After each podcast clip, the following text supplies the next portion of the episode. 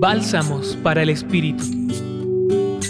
El Evangelio de hoy, Lucas 5, versículos del 17 al 26, nos invita a confiar en que todo saldrá bien, en que Dios siempre tiene algo bueno para nosotros y en que cosas muy bonitas llegarán a nuestras vidas.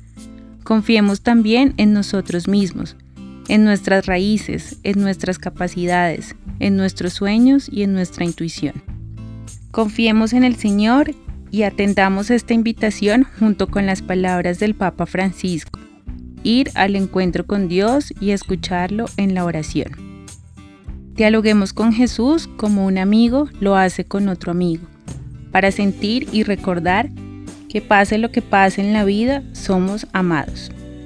Ya casi llega el día de velitas y con este significativo momento recordemos seguir adornando la vida con los colores de nuestras virtudes y en ese mismo sentido iluminemos con nuestra vida el camino de los demás.